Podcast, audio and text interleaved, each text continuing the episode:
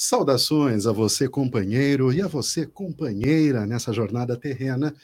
Meu nome é Wilson Roberto Garcia e esse é o programa Visão Espírita, recebendo hoje a visita desse nosso querido companheiro, trabalhador dedicado na divulgação do Espiritismo, Rogério Azevedo. Seja bem-vindo, Rogério. Boa noite. Boa noite, Wilson. O pessoal que nos acompanha mais uma vez juntos aqui agora presencialmente, poderemos passar mais uns minutos muito gostosos da nossa semana, pensando, refletindo, conversando e quem sabe até concluindo que vale a pena a gente pensar com seriedade sobre alguns assuntos que são importantes na nossa vida.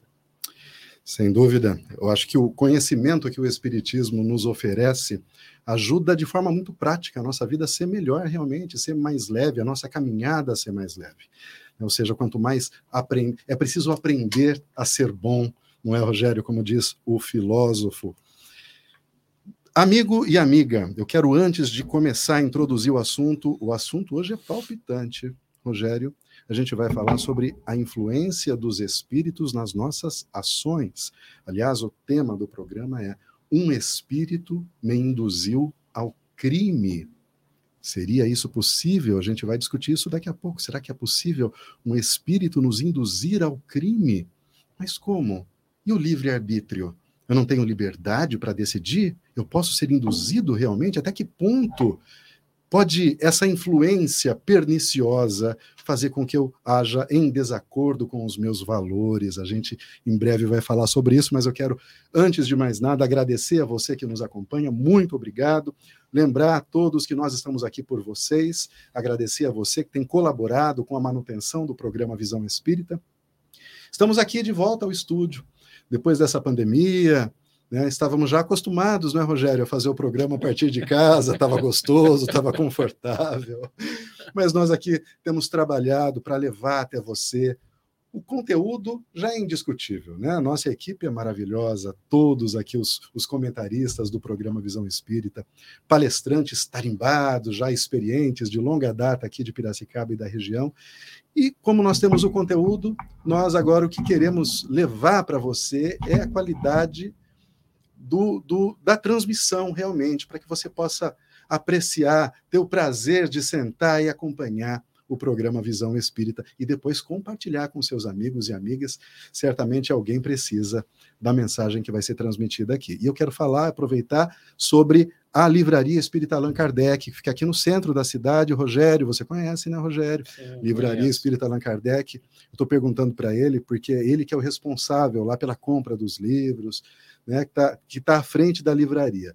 Fica na Rua Voluntários de Piracicaba, 583, aqui na esquina da Voluntários, da, da Alfere José Caetano com a Voluntários, né, 583, sala 5. Eu queria que você falasse rapidamente do Clube do Livro lá, Rogério, porque parece que é uma coisa muito interessante, né? É, não só parece como é, viu, Wilson? Nós temos lá o Clube do Livro que mensalmente escolhemos obras muito interessantes dedicamos o nosso tempo para o estudo dessas obras, para a seleção daquelas pessoas que gostariam de adquirir uma obra com qualidade, num preço muito acessível. Você que está interessado em comprar alguma obra, pode adquiri-los por R$ 24,00 apenas.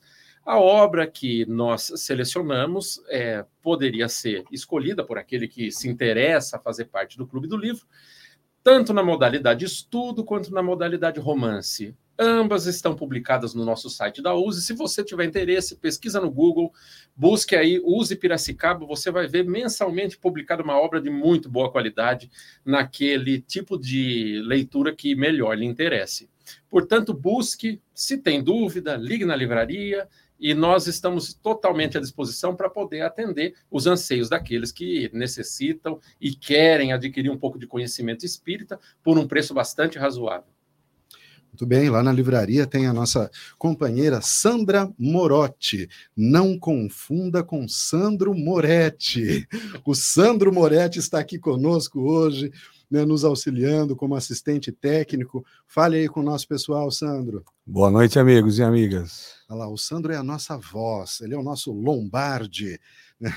Então, você que está nos acompanhando, aproveite a presença do Rogério aqui, quer mandar a sua pergunta, mande a sua pergunta, faça o seu comentário e o Sandro vai é, é, falar, então, vai passar aqui para a gente, para que nós possamos discutir. E se você conhecer a Livraria Espírita Allan Kardec, não se esqueça de retirar lá um exemplar do Arauto, né, esse último exemplar, exemplar impresso, que também está no site, no portal, né? esse de janeiro e fevereiro, matérias muito interessantes, e também retire o seu exemplar da obra Fundamentos da Doutrina Espírita. Se você já conhece o Espiritismo, não deixe de retirar a si mesmo para dar de presente para aquele amigo, para aquela amiga que deseja conhecer o Espiritismo, que está passando por algum momento difícil na vida, que precisa de respostas, não é mesmo?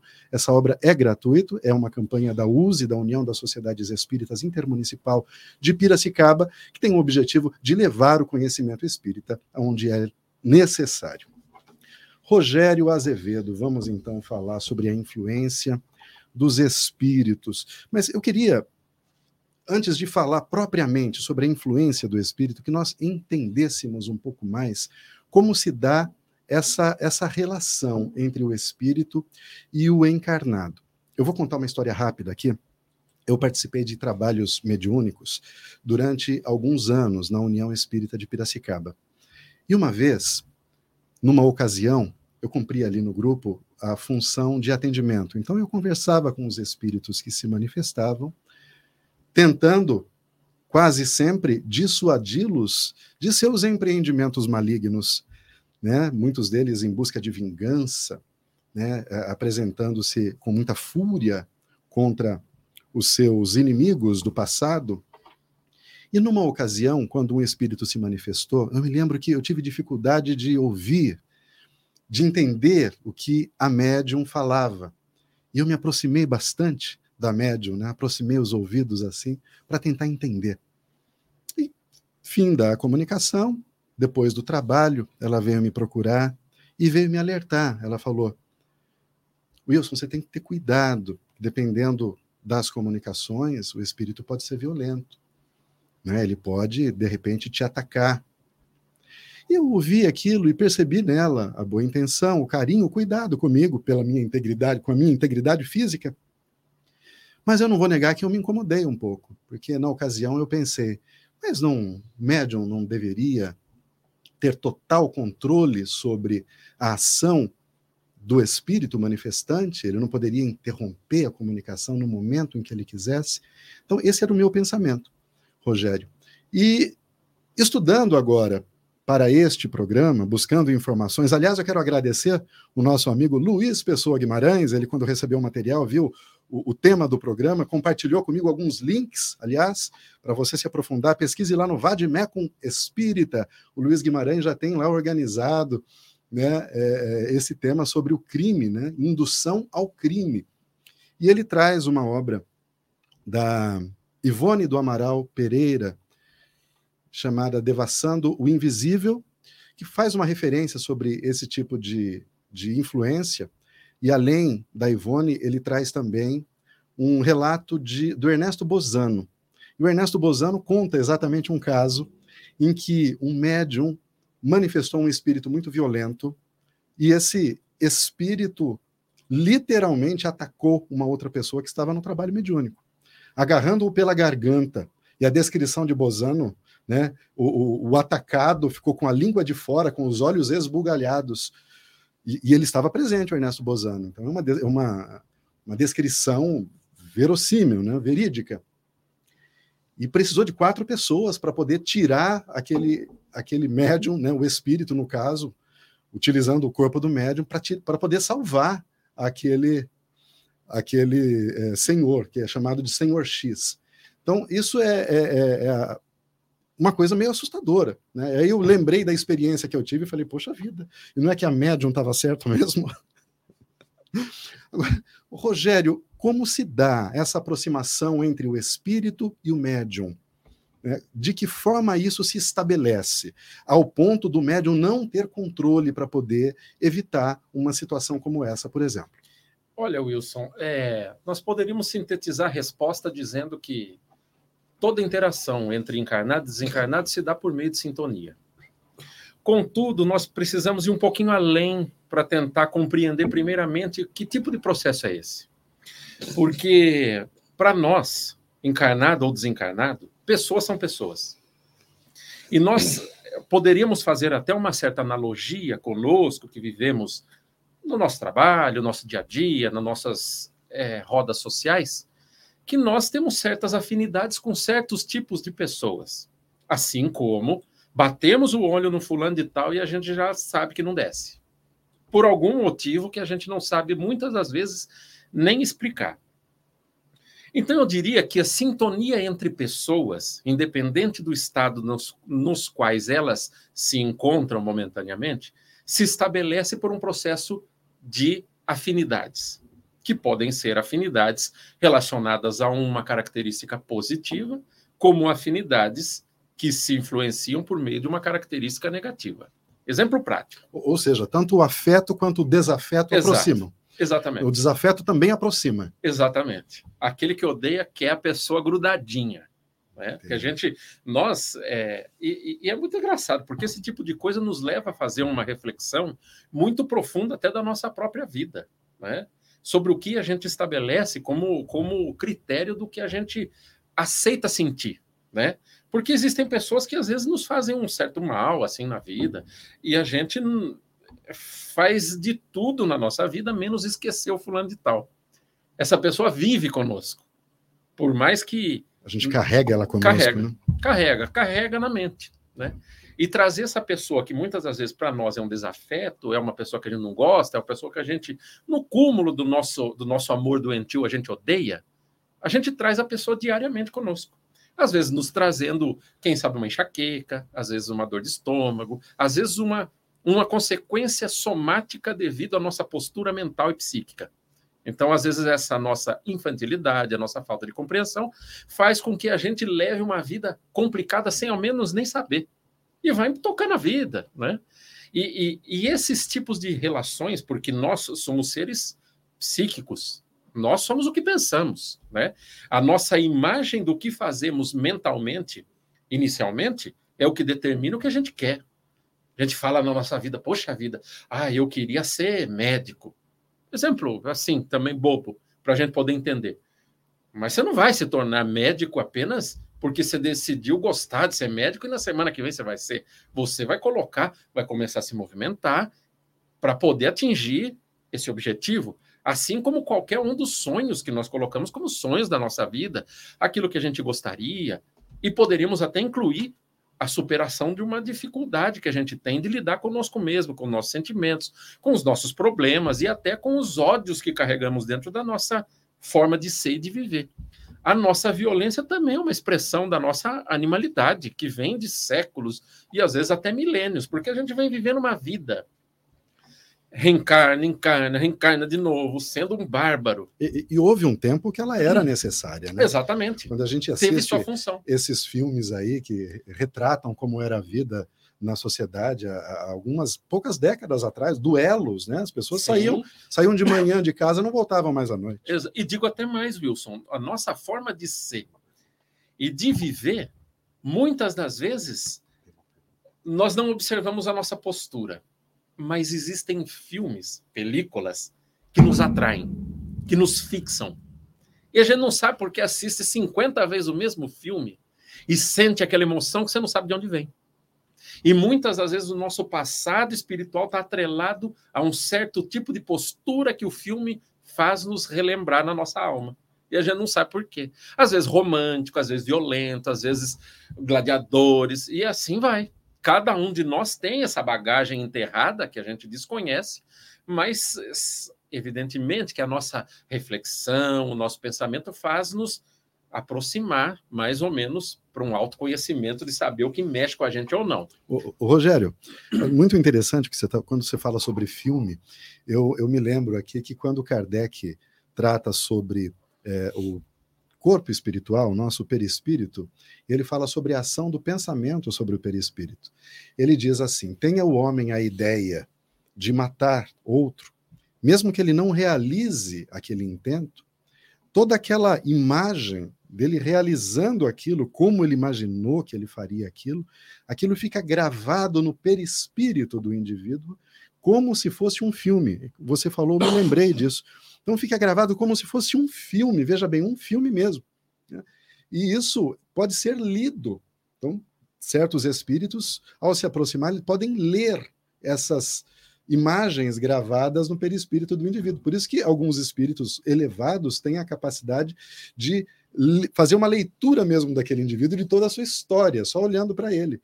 Isso, novamente, eu só estou reforçando aquilo que você falou sobre a gente carregar conosco. Sim. É literal, porque vai gravado né, no, Pensamento no nosso tem forma. Tem forma. É que nós aqui estamos tudo escondidinho, né? De repente a gente olha alguém que a gente não gosta, pensa aquelas coisas bárbaras, mas sorri, coloca o um sorriso no rosto, coloca aquela máscara social que faz parte da nossa forma de se relacionar com o mundo, principalmente se for uma pessoa poderosa. Aí a gente sorri e tá tudo certo, mas por dentro a gente sabe o que sentiu. Muitas das vezes inveja, muitas das vezes pensou alguma coisa má, que acontecesse alguma coisa de ruim para a pessoa, mas é, eu não estou fugindo do assunto, tá? É, é, é, estou contextualizando para poder entrar exatamente naquilo que você perguntou, no fato de o médium tem ou não uma conexão e como isso se processa. O primeiro é entender que nós somos pessoas que carregamos uma bagagem de experiência, de vivência de vida e até das nossas vontades que guiaram muitas das vezes aquelas experiências que nos levaram a ter uma vida sofrida hoje porque a lei de ação e reação é algo que vale para todo mundo, né? É um conceito muito legal que Deus nos deu, porque nos deu o livre-arbítrio, mas também a ação e reação veio junto de brinde, né? Pois é. Então, mas é melhor do que a condenação eterna, de qualquer forma. O que, do ponto de vista da racionalidade, do nosso, do nosso mínimo ponto de inteligência, que nós conseguimos compreender por meio da lógica que parece que está certo, a gente começa a se dar conta de que, poxa vida, legal, tá ruim hoje, não tem problema. Vou me compreender, me estudar. Já sei por que mais ou menos eu estou aqui, porque sei quais são meus sentimentos, sei o que eu penso, sei as coisas erradas que, eu, que passam dentro de mim. Porque toda pessoa que se propõe a amadurecer, ela se encontra consigo mesmo e, num dado momento, fala: oh, eu que achava que era muita coisa, não sou tanto. Todos nós. E a gente começa a observar que nesse processo de amadurecimento a gente vê com que tipo de coisa a gente sintoniza. Por exemplo, uma pessoa que gosta muito de álcool, alcoólico, passou na frente do bar, ele acha um monte de amigo. E ele vê pessoas que são muito legais. E ele vai para lá, puxa vida, mas é 10. Eu vou para é casa. É gostoso, agora? eu vou para casa, vou, vou, nada. vou aguentar a mulher enchendo o saco, aqui, tá é... louco? Não, vou ficar aqui mais gostoso. Mas essa decisão foi uma decisão dele somente? Ou essa decisão teve também um, uma influência ali? Sabe que é assim, tem sempre um porém. Porque a gente sempre está acompanhado daquilo que a gente gosta, né? daquilo que a gente sintoniza, que nós estamos falando de sintonia. Então, processos como esse, que a gente nunca está só no mundo, por mais que a gente se ache solitário, tremendamente solitário na vida, querendo achar uma tampa da panela. Mas a gente nunca está solitário, porque os nossos pensamentos faz, criam uma rede de sintonia. Se a gente vibra na bondade, na gentileza, na ajuda ao próximo, o que é muito difícil no nosso nível de evolução, na nossa forma de ser atualmente, a gente sintoniza com um correspondente de outro lado, mesmo que a gente não, não veja, não seja médium, ostensivo da maneira que a gente escuta o que é mediunidade, mas o oposto também é verdade. Se a gente vibra no mal, se a gente pensa o mal, se a gente é briguento, se a gente tem esse tipo de, de, de interior psíquico, da mesma maneira, a gente vai estar acompanhado de gente do mesmo calibre. É uma coisa do cara se analisar, né? Da pessoa se analisar. Né? Por exemplo, eu acordo com aquela cara de carranca. Nossa. Mal-humorado. Já brigo com o cachorro de manhã.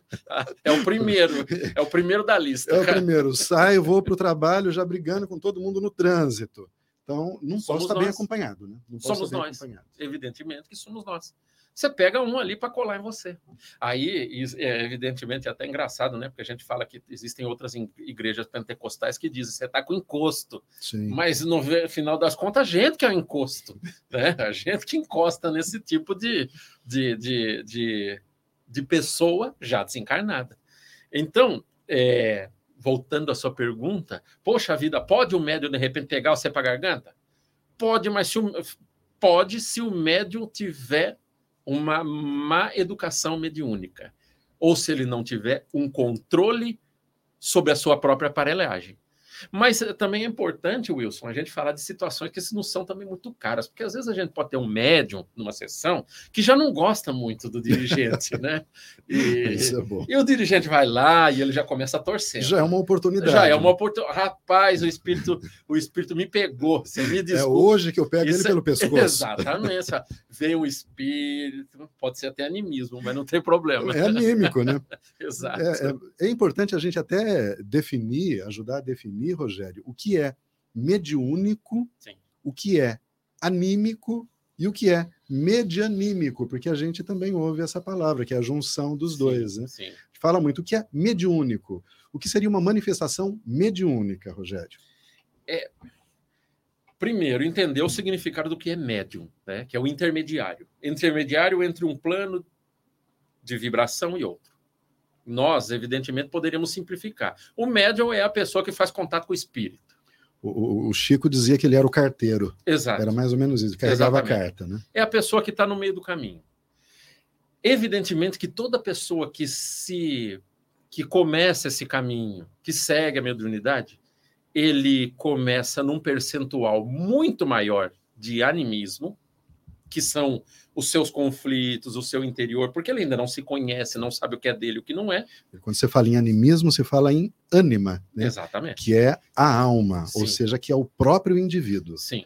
Então, mediúnico é o espírito que usa aquele intermediário, aquele Exato, carteiro para realizar alguma coisa. Então, Exatamente. o que é anímico é da alma do indivíduo. Sim. Então, quando a gente fala que uma comunicação é anímica, a gente está dizendo que ela não é, ela não provém de um espírito do outro lado mas da, daquele próprio médium que está se manifestando. Sim. Mas isso não significa não, todo, que é uma fraude. Não, não. Todo treino da, da mediunidade, porque a mediunidade, como faculdade, também necessita de ser treinada e educada para atingir uma certa perfeição. E, evidentemente, se a gente for comparar médiums muito tarimbados, como um Chico Xavier, um Divaldo Franco, que passaram sua vida dedicando-se à mediunidade e dedicando-se também a, ao bem, eles evidentemente passam a refinar essa faculdade, mas não somente porque dedicaram-se, mas porque se propuseram a se analisar. Porque você passa a observar. E é engraçado porque todo médium já chegou num ponto de falar: parece que isso é loucura, sou eu que estou pensando isso. Será que não sou eu que estou pensando? E às vezes o excesso de zelo também prejudica a comunicação. E o médium passa a observar se a linguagem é a mesma, se a linguagem é dele, se, se esse pensamento já é algo que já estava no seu próprio interior, que faz parte do autoconhecimento. Né?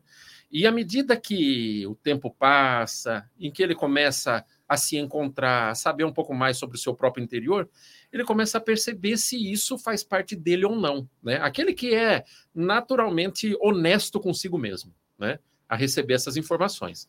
E à medida que esse tempo vai passando e que a pessoa dedica-se com. Poderia utilizar até aquela palavra mediuna, mediunato, que seria. Um é, mandato mediúnico. Um mandato mediúnico, exatamente. E de uma maneira sacrificial, tornando santo aquele tipo de, aquele tipo de atividade, ele evidentemente que irá atingindo um percentual em que esse animismo ou parte do que é dele diminua tanto a ponto de parecer que não tem mais. Contudo, nós, criaturas que somos ainda imperfeitas, complicadas, difíceis, que temos a nossa personalidade ainda problemática, ainda colocamos uma pitada do que é nosso na mensagem. Por exemplo, chega um espírito ao meu lado e diz: Olha, tá chovendo muito no Rio de Janeiro. E eu, aqui, na minha forma de pensar, falo: Olha, tá chovendo horrores.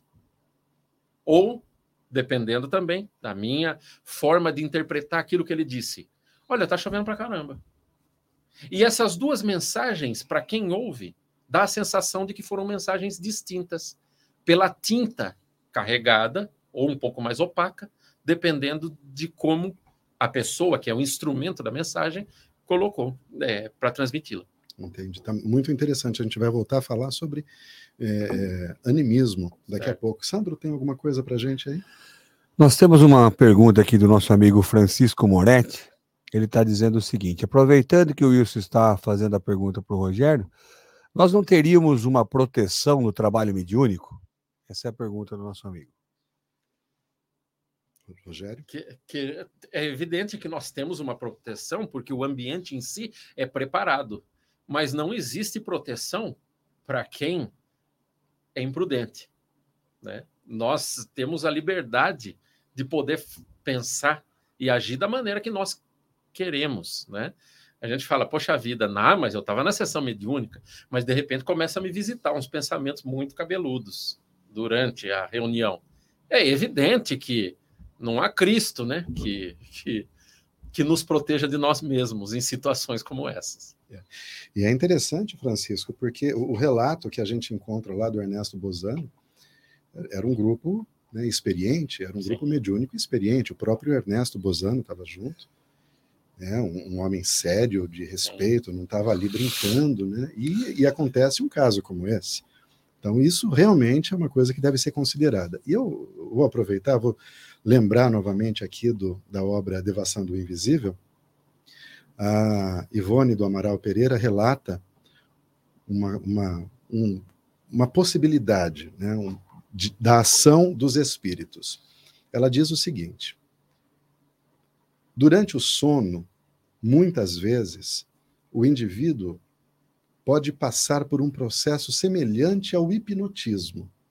Então, veja, no processo de hipnotismo, um processo magnético de hipnotismo pode levar à catalepsia, ao sonambulismo, dependendo do seu estágio, durante o sono, esse espírito, quando ele se liberta gradativamente do corpo, temporariamente, e tem entra em contato com o seu perseguidor, assim dizendo, esse perseguidor pode como que hipnotizá-lo. Veja, então é uma ação magnética sobre ele. Assim sendo, no outro dia, quando ele acorda, ele está sob o efeito desse, dessa hipnose. E ele vai tomar as suas decisões ou agir de acordo com que, o que aquele espírito lhe induziu pela hipnose. Veja que coisa. Né? E aí ele vai finalizar essa, essa passagem, esse capítulo, falando sobre a importância da prece, sobre a importância do equilíbrio e tudo mais. Mas eu queria que você comentasse isso, Rogério, porque me parece assustador, né? porque o hipnotismo é realmente uma, uma influência externa, um pensamento que não é meu, que foi inserido dentro de mim, que fica reverberando em mim. E de que maneira a gente pode identificar uma situação dessa né, no, no nosso cotidiano para evitar que estejamos, de repente, sendo marionetes de algum inimigo do passado? Eu acho que nós podemos ser realmente marionetes. Eu traria até para a gente poder pensar junto um outro caso muito interessante, que no começo da vida, até do Divaldo Franco, ele foi praticamente induzido a ir para o mar, sem saber nadar. E quem o demoveu dessa, desse processo de autocídio. Essa infeliz ideia. Né? Isso, infeliz ideia foi até o seu, o seu amigo escudeiro, Wilson de Souza Pereira. Isso. E. Nilson. Nilson, Nilson Souza Pereira. Nilson. Isso, Nilson, Isso. perdão. E, e quem vai falar, poxa, Divaldo, como poderia? incipiente, no seu começo ainda, na juventude, no começo do espiritismo. Então, é, é, evidente que existem ações hipnóticas na nossa vida, e evidentemente que nós estamos falando de técnicas, né? A gente tenta imaginar o que é isso, mas fica, pelo menos para mim, fica na tese.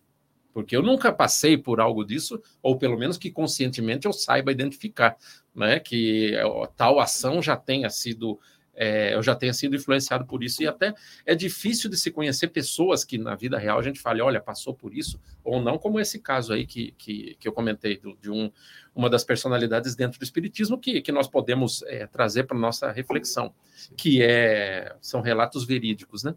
Mas podem acontecer, evidente, e, e, e são coisas assim que eu diria, é, nem que é, nós expliquemos ou não o significado disso, mas são coisas que nos impressionam a ponto de dizer: se Deus é, não permite que algo aconteça, sem que possa acontecer, ou como dizem, né, não cai uma folha de uma árvore sem que Deus o permita, né, que é uma das passagens que talvez ah, dentro das religiões eles dizem muito, né, é, eu fico impressionado a ponto de, ao mesmo tempo que nós falamos, poxa vida, orai e vigiai, né, e, e, e essas certezas, ou talvez essas frases que tragam certezas para a nossa vida, eu acho que às vezes são postas à prova e às vezes é bastante complicado, né, a gente entender até que ponto nós somos ou não influenciáveis, a ponto de nos tornarmos marionetes num caso desse, né? Só que é evidente que aquele que é o sofredor da influência, assim como o influenciador, eles precisam ter uma história bastante atrelada para ter esse tipo de abertura porque não é qualquer um. Da mesma maneira que nós iniciamos a nossa conversa falando daquelas pessoas que têm um ódio homérico há milênios, há várias vidas. Essas pessoas estão umbilicalmente ligadas. E evidente que, evidentemente que o acesso de uma para com a outra acaba sendo muito maior do que o acesso de desconhecidos não afins. Né? Então, é, pode acontecer, é, realmente. Veja, quando nós falamos sobre sobre as coisas da alma, a gente percebe que cada um de nós é, é, é um mundo, é. é um mundo todo. A gente vai falar sobre a perspectiva psicológica do indivíduo, mental do indivíduo, da alma, anímica, que é nada mais do que aquilo que a gente já traz em nossa alma, experiências vividas num passado distante, muitas vezes sombrio, passado de ignorância, de violência, mas que ainda trazemos conosco. E é, e é magnífico você pensar que você vai resolvendo isso de forma gradativa. Então, isso acalenta, nos acalenta. Porque, de fato, a gente vê os companheiros cristãos de certos segmentos religiosos acreditam, por exemplo, não, não acreditam, por exemplo, que o homem possa se justificar, ou seja, tornar-se tornar justo por suas obras, e que a justificação ela provém somente de Deus. Ou seja, só Deus é que pode tornar um homem justo, indiferente das suas ações. Eu também acreditaria nisso, Rogério. Se eu, se eu acreditasse que eu só tenho essa existência, ao olhar para dentro desse mundo interior e ver as montanhas que eu ainda tenho que escalar para poder me aproximar de figuras como essa, essas que a gente está citando aqui, por exemplo, Chico Xavier, para não citar os santos, né, como Francisco de Assis, o próprio Jesus, que é o nosso modelo, a gente se vê numa distância tão grande desses indivíduos que a gente fala, ah, não, não tem jeito, não. Eu não tenho mais jeito mesmo, é só por não Deus. Dá não dá pé, é só por Deus, por mim mesmo, não dá, não. Mas é acalentador a ideia, então, da reencarnação que nos permite retornar a cada nova existência para tratar de um aspecto, de um pedacinho desses comprometimentos que a gente assumiu. Por isso que não dá para exigir demais né, da gente mesmo nos santificarmos nessa existência. Mas também o oposto não pode ocorrer, que nós também não nos imaginemos com todo o tempo do mundo que temos, né, na verdade, porque Deus não tem pressa. É. A nossa reforma é urgente, né, mas deve ser feito sem pressa. Deus não tem pressa. Se nós permanecermos ainda nas zonas inferiores de sofrimento por mais mil anos, ou cinco mil anos, ou 10 mil anos, ou 50 mil anos, para Deus isso não vai fazer não diferença alguma. Faz diferença para quem? Para nós. Rogério, mas por que eu quero dizer isso? Porque o nosso pensamento tem uma influência muito grande sobre nós mesmos. A gente acabou de ver. Falamos aí desse filme que é gravado. Mas e o nosso pensamento, enquanto ainda não é ação? O que a gente pensa, o que está dentro da gente, pode influenciar também no mundo físico e no mundo espiritual os outros, as outras pessoas? E de que forma? Ah, influencia, né, Wilson? É, esse dínamo gerador da nossa vida é o nosso pensamento. Muitas das vezes, é, exemplo prático de como o pensamento age, talvez todos nós já tivemos isso na vida. A gente pensa numa pessoa que a gente gosta. muito afim conosco. Vai andando na rua e de repente encontra fulano de tal. Rapaz, eu estava pensando em você. E ele fala, e eu também. E os dois se encontram. Alguém vai dizer que está assistindo a gente aí, é o acaso. Né? E na verdade o acaso não existe. Existem encadeamentos de ações que desembocam em alguma lógica que nos escapa. E a gente acaba falando, é o acaso. Mas também, nossa, eu estou pensando naquele fulano de tal, e de repente o fulano pega e me liga. Mas só faltava Só- isso. né? Exatamente. Para completar o meu dia hoje, Exatamente. fulano foi lembrar de mim. Exato. Muitas vezes um, alguém que a gente não queria que lembrasse. Mas, enfim, esse pensamento nosso que tem uma certa é, energia que é disparada para o universo, a semelhança de uma onda de rádio, se a gente puder fazer uma analogia, é o que move a nossa vida. Muitas das vezes a gente nem pensa nisso e também não tem problema, porque a gente vai evoluir a ponto de achar que isso é importante. Não tem problema nenhum. Mas ao mesmo tempo que nós vamos observando que o nosso pensamento dita, muitas das vezes, nosso tipo de vida, a gente passa a observar que nós necessitamos de tomar cuidado com aquilo que a gente pensa. né? E às vezes a gente pensa muita besteira, sem se dar conta. Né? E vai levando uma vida problemática, desgraçada, e acha que a culpa é de alguém. Se não é da pessoa que vive conosco, é de alguém do trabalho, se não for alguém do trabalho, é do político de ocasião. E se não for político de ocasião, é do de Deus, né?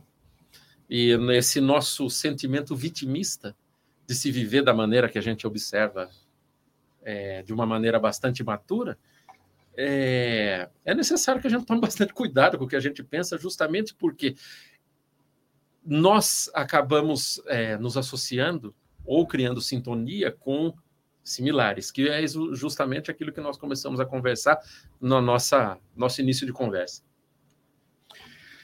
Eu diria que cada pensamento é uma prece. Uma prece no sentido de um pedido. Né? Uma prece é algo que você pede, uma oração é uma conversa, uma reza é uma repetição. Então, é- seria uma prece nesse sentido. Ou seja, você está pedindo alguma coisa para alguém. Alguma coisa boa ou não. Se você odeia uma pessoa, seu desejo não é o bem dela. Por isso que a gente tem que lutar contra o ódio. Se você deseja, se você deseja mal para uma pessoa, você de fato não fez nada. Você não tem poder, você, para realizar algum mal. Mas tem um mundo invisível. E aí, algum desses irmãos que você citou vão estar lá, vão ouvir esse pedido. Ah, ele não pode fazer mal, mas eu posso. Então, e vai responder ao seu pedido ao seu desejo de que aquela pessoa sofra alguma coisa. né? E ao responder ao seu desejo, ele vai lá. Ele vai lá e aí ele vai atacar aquele indivíduo. Você veja que a gente está voltamos no mesmo assunto. Então, aquele espírito, então, que está do seu lado, que supostamente pode até achar que é seu amigo. Não é? Um espírito perturbado que está do lado, De outro perturbado. é, do lado de outro perturbado, você fala, nossa, aquele cara devia acontecer o pior com ele. E aí o perturbado que está do lado do mundo invisível escuta isso e fala, "Ah, mas eu acho que eu posso ajudar nesse sentido. E vai lá para atormentar a outra pessoa, levando-a, né, por exemplo, a cometer um ato equivocado, a cometer um crime. Quando a gente fala, um espírito me induziu a cometer um crime, vamos para uma coisa muito normal do nosso do nosso cotidiano, que a gente vê nos noticiários todos os dias alguma coisa relacionada. O cara que bebe e que pega o carro na mão. Essa pessoa pode fazer isso por influência de um espírito, Rogério? Pode. Só que, é assim, não existe, está em Kardec também, influência irresistível. E, e é um ponto bastante complexo, porque nós temos uma certa tendência a falar que os nossos problemas, muitas das vezes, têm um certo culpado que não nós mesmos. né?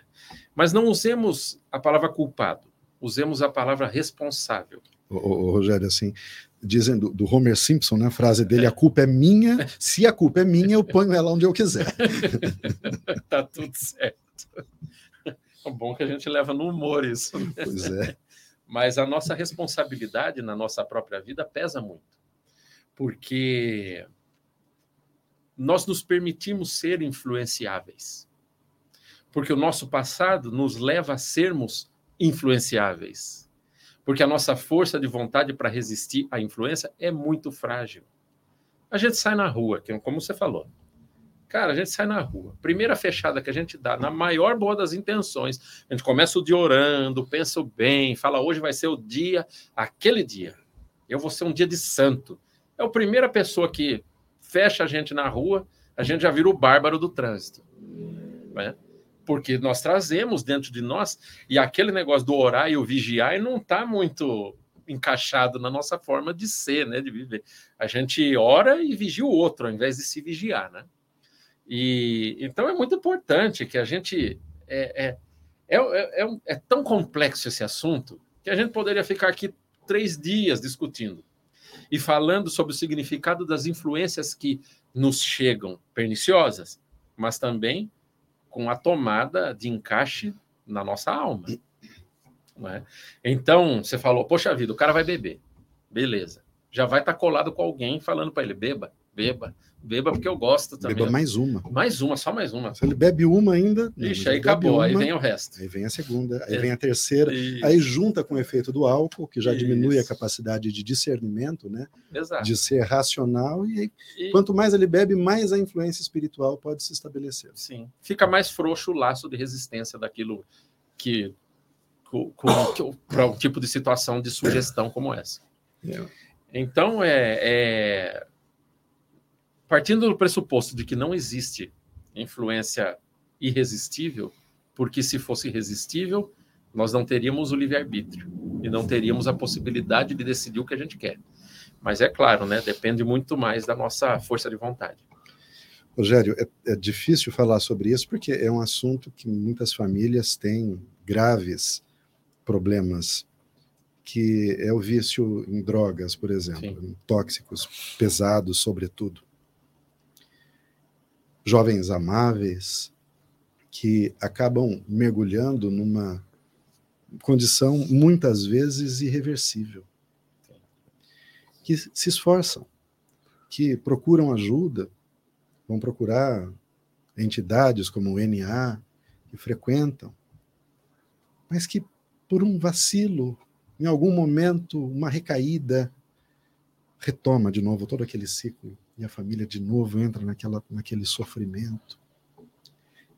Existe para essas pessoas, como a gente já citou, essas instituições como o NA ou o AA, no caso dos, dos alcoólicos anônimos, assim como existem os psicólogos, os psiquiatras que podem medicar para aqueles casos em que se veja necessário, que se avalia a necessidade, mas qual é a influência da parte espiritual, né? sob a perspectiva espiritual.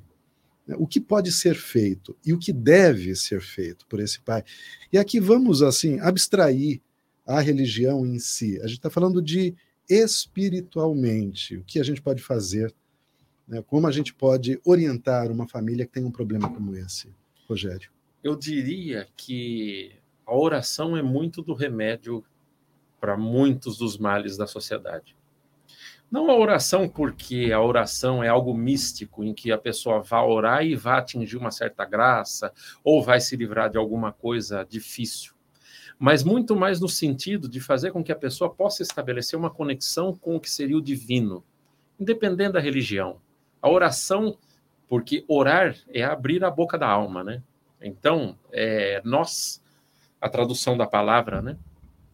É, nós precisamos é, cada vez mais compreender que a oração, como criaturas criadas por Deus, é o nosso contato diário com Deus, né? com essa fonte que seria a fonte geradora da vida, necessário para todo mundo.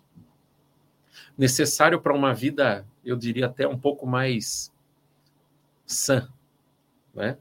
porque o mundo em si é uma insanidade e o materialismo, os gozos, ou tudo isso que a carne dá, não nos dá paz. Né? No final das contas, a gente vive perturbado porque não tem paz. E a oração faz com que a gente comece a se aproximar do divino, da paz que a gente procura como criatura, a paz para a alma, né? E daquelas pessoas que já conseguiram algum dia sentir um pouco de paz, sabe que trocaria até todo o dinheiro do mundo pela paz. E às vezes, e às vezes existem pessoas que são milionários, bilionários e não têm paz. E por isso mesmo não tem nada. Só tem dinheiro. E são tão pobres que só têm o dinheiro. Então, é, você diz, é, o que sugerir? Oração, espiritualidade, ou tentar um movimento de aproximação com o divino que talvez, porque não adianta muitas das vezes a gente racionalizar a dor do outro. Às vezes a dor do outro é apenas, para nós, o melhor a se fazer é ficar ao lado quieto. Falar, tô aqui. Se precisar, eu tô aqui. E, eu acho que essa sensibilidade, né, Rogério, de perceber o momento certo para isso. Porque não dá para ser imposto. Às vezes, esse jovem, no momento de crise ou, ou, ou no momento de revolta, né, não tem, você não tem condição de falar em Deus ou em espiritualidade para ele, ele Sim. não vai aceitar naquele momento. Sim. Mas é esperar a melhor ocasião, a melhor oportunidade para falar com ele e respeitar a inclinação dele. É evangélico, sente-se bem né, num culto evangélico. Maravilha! Né? Procure uma igreja evangélica, converse com o pastor que possa estar próximo dele. É católico, gosta de ir na missa, da Eucaristia, frequente a missa. E lembrando que o Espiritismo não é uma religião. Ou seja, para você frequentar o Espiritismo, você não precisa deixar de ser evangélico e não precisa deixar de ser católico. Né? Você pode participar, ouvir as palestras, entender, receber os passes. Então, a família que tiver esse problema e puder levar o seu filho a uma reunião espírita, ela realmente vai, vai com certeza, vai estar se utilizando de uma ferramenta muito valiosa. E você, quando fala de, de oração, me vem, eu fico pensando, né? Poxa, mas oração não como uma coisa mística, como você disse. Kardec vai dizer que a prece tem três funções, né? Louvar, agradecer e pedir. E é muito interessante quando a gente pensa louvar. A gente louva não é porque Deus precisa ser louvado. Deus não precisa de bajulador a gente louva para nos colocarmos numa posição de humildade. Senhor, nós reconhecemos a tua grandeza, a tua inteligência, reconhecemos a nossa, as nossas limitações, reconhecemos que somos muito frágeis e, não e, e nada podemos por nós mesmos, ou muito pouco. Por isso louvamos, porque reconhecemos em ti esse Pai grandioso. Você agradece, que também é uma manifestação de humildade, você reconhece aquilo que você tem recebido. Isso muda a nossa frequência. Porque quando a gente está mergulhado num problema, a gente vai pensar somente naquele problema. Você não vê mais as coisas positivas que estão ao seu lado.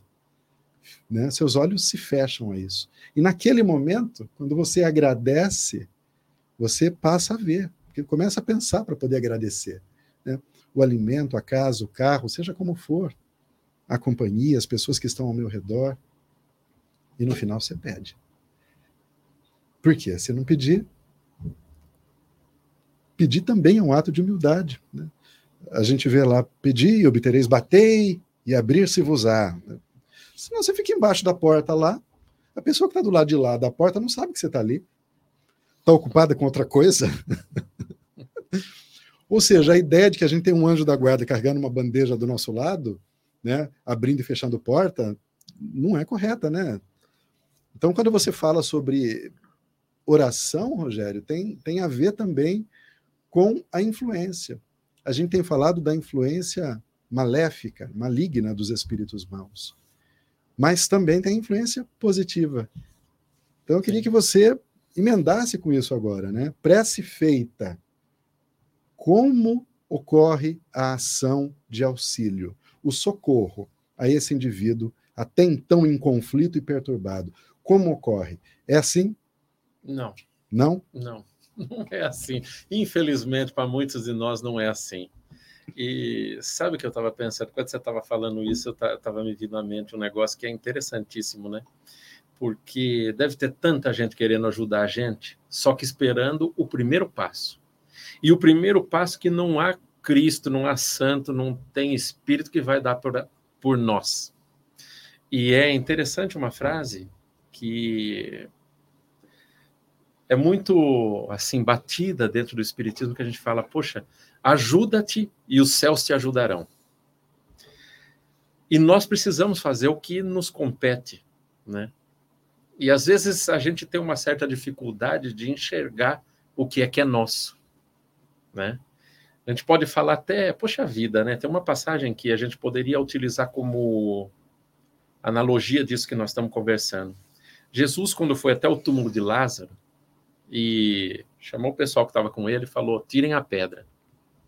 E depois chegou lá para Lázaro: levanta-te e vai e fala para o pessoal que anotou seu nome no livro dos mortos que você está vivo. Né? Para todo mundo, Lázaro estava morto. E eu fico pensando, poxa vida, Jesus, que era o todo-poderoso, que tinha todos os poderes, por que, que Jesus não fez a pedra levitar? Porque, aí eu fico pensando, né? Porque nós, a semelhança daqueles que tiraram a pedra, já poderiam fazer esse esforço por si próprio. E a função da vida é essa: é a capacitação de todo mundo que está vivendo. Capacitação por meio da inteligência, do amadurecimento, dos sentimentos, da amorosidade, da paciência, da compreensão, da compaixão, de todos esses que são tópicos que todos nós aqui nos debatemos diariamente. E situações como essas que nos são difíceis e desafiadoras, como vícios, como complicações, sejam elas quais forem dentro da nossa própria vida, tem um motivo de estarem aí. Um motivo de capacitação de aprendizado, porque a vida em si é uma escola. A gente fala coisas que talvez a gente não coloque no nosso interior para saber que, olha, isso tem sentido ou tem a ver. Então, é claro que é uma lição árdua, todo aquele que passa por uma situação como essa, de sair, às vezes, de uma situação dificílima.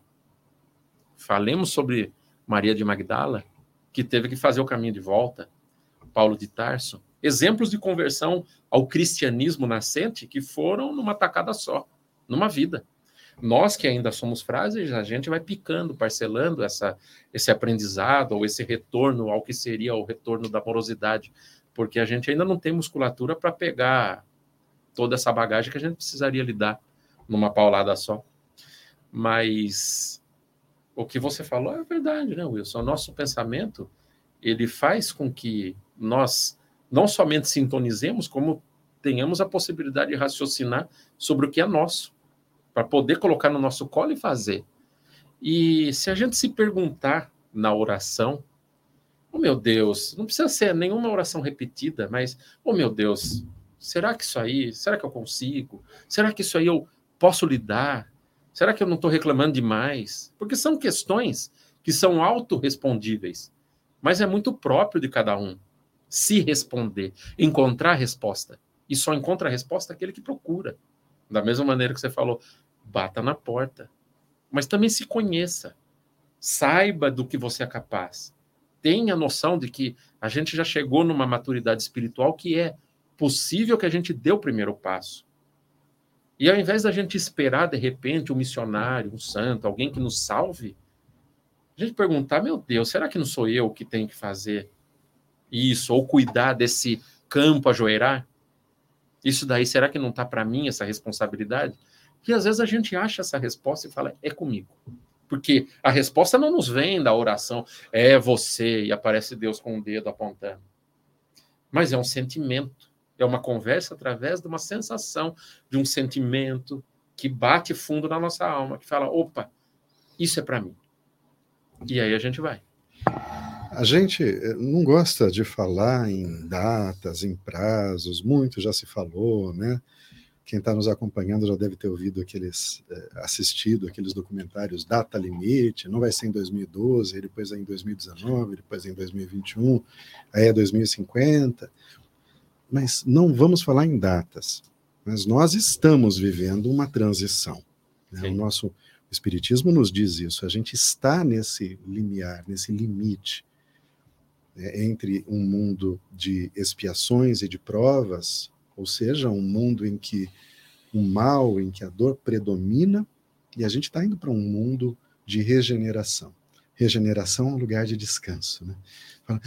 Ufa, quando você chega no alto da montanha, você dá aquela respirada, olha para a paisagem e fala: ah, compensou. Chegar até aqui foi, foi difícil, suado, mas olha que paisagem eu tenho, agora eu vou descansar antes de seguir viagem, né? porque a viagem continua ainda. É. E a gente está falando aqui tanto em influências, em permitir, em sintonia. Se a gente não desfazer essa sintonia, não tem jeito, né, Rogério? Ah, não, a gente, a gente fica, fica né? a gente fica abraçado. É. Morre, e aí o que, acontece, o que acontece é o que, Rogério? A gente vai ficar com esse pessoal aí em sintonia com eles ainda, nesse abraço mortal de jiboia, de, então, de, de sucuri. Você sabe que você trouxe agora esse assunto também que daria um programa inteiro, só ele, é. esse negócio de transição, né? Porque a Terra em si, ela já alcançou um nível tecnológico é, muito grande. A era da informação, nós que temos uma certa idade já, que pegamos a era do nascimento da internet. Você, você diz, né? É, você está um pouquinho mais novo, não lembra, né? Mas, mas eu peguei o comecinho. mas e mudou tudo, cara. Mudou nossa forma de pensar, mudou nossa comunicação, mudou nossa forma de comprar, mudou nosso jeito de ser. Porque antigamente parece que tudo levava um tempo danado tudo era, ai, olha, eu vou fazer isso. O negócio demorava três meses. Hoje, carta, carta. Imagina, eu vou ter que mandar uma carta para Pernambuco. Aí você manda lá uma carta, chega depois de uma semana. E olha lá, Hoje em dia a pessoa não tem paciência de mandar um não. WhatsApp, esperar o outro responder, ficar lá olhando ali, tá online, ele não responde, ele não Tanto responde. que criaram uma função que tira aquele azulzinho da pois É, para tirar a ansiedade. Acabar com o problema de quem está Ansiedade, você manda mensagem, você não responde em 15 minutos. Não, que 15 segundos, que 15 segundos. Já leu, por que, que não está respondendo? Será que ele brigou? Aí Exato. você liga. Por que, que você não respondeu? Não responde as minhas mensagens. Ah, rapaz, e... e, e mas é, realmente, e a Terra em si, com esse desenvolvimento tecnológico que nós chegamos, ela também está se promovendo. Mas é que a casa necessita de mudar de um mundo de provas e de expiações, em que a gente já levou a nossa vida muito com a barriga durante muito tempo, em que chegou a hora do exame final. Então, todo mundo está tendo que fazer tudo que não fazia numa tacada só. E essa é a nossa sensação. E esse é o nosso problema, porque se a média, e vejamos, hein, a Terra não está ficando um mundo perfeito. Não está ficando nota 9, 10, vai ficar quem tira 9, 10. É quem tirou seu cinquinho continua aqui. 5,5 aproveitamento. Passou, tá parecendo coisa de faculdade, né? 5, é. opa, É o suficiente para passar. Tá só. ótimo. Se passou, continua. Não Exato. passou, repete essa lição em outro lugar. E às vezes outro lugar não vai ser tão bom quanto aqui e tão generoso. Pois é. então, é. É, por meio de uma inteligência, né, é, como sendo um sentido de inteligência da nossa vida, que a gente pense bem, né? É, como você disse, Deus realmente não está preocupado se a gente vai querer aprender em outra escola, um pouquinho mais longe, mais difícil, mais complicado, ou numa escola que já tem alguma certa infraestrutura, algumas coisas um pouco mais fáceis da nossa vida, com seus problemas, evidentemente com a mesma inflação, mas vamos que vamos. E interessante é poder compreender isso por meio da racionalidade. Por isso, interessante é a gente compreender que vale a pena ser bom, porque o bem faz bem para aquele que faz bem. Pois é. O, Richard Simonetti diz numa de suas obras, eu achei muito engraçado, que se o, se o, o, o, mal soubesse como é bom ser bom, seria bom só por malandragem. Se o malandro soubesse como é bom ser bom, seria bom só por malandragem. É, é bem por aí. Rogério Azevedo, que conversa gostosa. Claro que poderíamos estender para muitas mais horas, até meia-noite aqui. Olha, agora são 19 horas e 59 demais. minutos. Mas eu acho que o assunto foi, foi bem explorado a gente conseguiu, eu acredito, que transmitir essa mensagem para o público. Ou seja, nós sim que vivemos aqui estamos em contato constante com o plano espiritual, somos fortemente influenciados de acordo com a nossa condição psíquica, daí a necessidade de nos mantermos equilibrados. Claro que a vida da gente tem altos e baixos, né? Vai ter um dia que a gente não vai estar tão bem quanto está no outro dia, mas a gente tem que aprender a se ver, se identificar e, pela prece, sair desses momentos. Né? A gente pode cair, mas a gente não pode ficar lá, chafurdado, chafurdando na lama durante é. muito tempo. Caiu, errou, reconhece, levanta, segue adiante. Assim como somos influenciados pelos espíritos malévolos, inimigos que nós mesmos possivelmente criamos no passado, pela nossa incúria e ignorância, também somos influenciados pelos bons espíritos que nos atendem. Então, Rogério, eu queria agradecer a sua presença, queria agradecer a todos os irmãos e irmãs e novamente lembrar aqueles que quiserem nos auxiliar, ó, precisamos, Sandro, mostra aqui, olha, nós precisamos de uma TV para colocar aqui. A gente quer colocar coisa bonita para vocês aqui. Quem quiser nos auxiliar, financeiro arroba uniãoradioweb.com.br. Né? E obrigado a você que tem nos auxiliado a manter o programa Visão Espírita no ar desde o ano de 1999. Rogério, passo para você para suas derradeiras considerações. Eu já vou me despedindo, me despedindo de todos. Obrigado pela presença. Obrigado, Sandro Moretti, nosso assistente técnico aqui hoje. Muito solícito, muito abnegado. Sem a presença dele, nós não estaríamos aqui. E quero aproveitar, você que está na sua casa, se conhece alguém, nós precisamos de auxiliar técnico, assistente técnico aqui para os domingos de manhã. Programa Visão Espírita tem a sua edição de segunda e tem domingo pela manhã, às nove e meia da manhã. Ontem eu estive no programa Visão Espírita e ainda fizemos a partir de casa. Eu, vamos acabar com essa com, com esse conforto, fazer o Geraldo sair lá de Santa Bárbara, vir aqui para Piracicaba de novo, para conversar com a gente aqui. Né? Então, é, é, se você conhece alguém que queira nos ajudar, mesmo que não conheça, né, para operar aqui a mesa de corte, a mesa de som, né, nos procure, que a gente vai treinar, vai ensinar, você que gosta de mexer e quer aprender, domingo de manhã, né, se tiver mais que uma pessoa, a gente faz uma alternância, né, Sandro? Domingo uma pessoa, depois a outra pessoa. Mas a gente vai ficando por aqui. Rogério Azevedo, suas derradeiras considerações. Ah, da minha parte é só agradecimento. Um papo tão bacana, gostoso aqui com os amigos aqui com, que nos acompanharam presencialmente e também aqueles que nos acompanharam aí pela internet, né? A felicidade é, é, é são momentos como esse que a gente fala, poxa, a vida é legal e vale a pena ser vivida, né? Discutir, pensar, avaliar e até talvez nós concluirmos do nosso íntimo que vale a pena a gente ser bom, fazer a coisa correta e compreender que o espiritismo nos elucida muitos desses que são os segredos da nossa vida. Então, para todos eu deixo também esse abraço muito carinhoso e a gente se encontra num próximo programa, se Deus quiser. Até lá, até o nosso próximo encontro.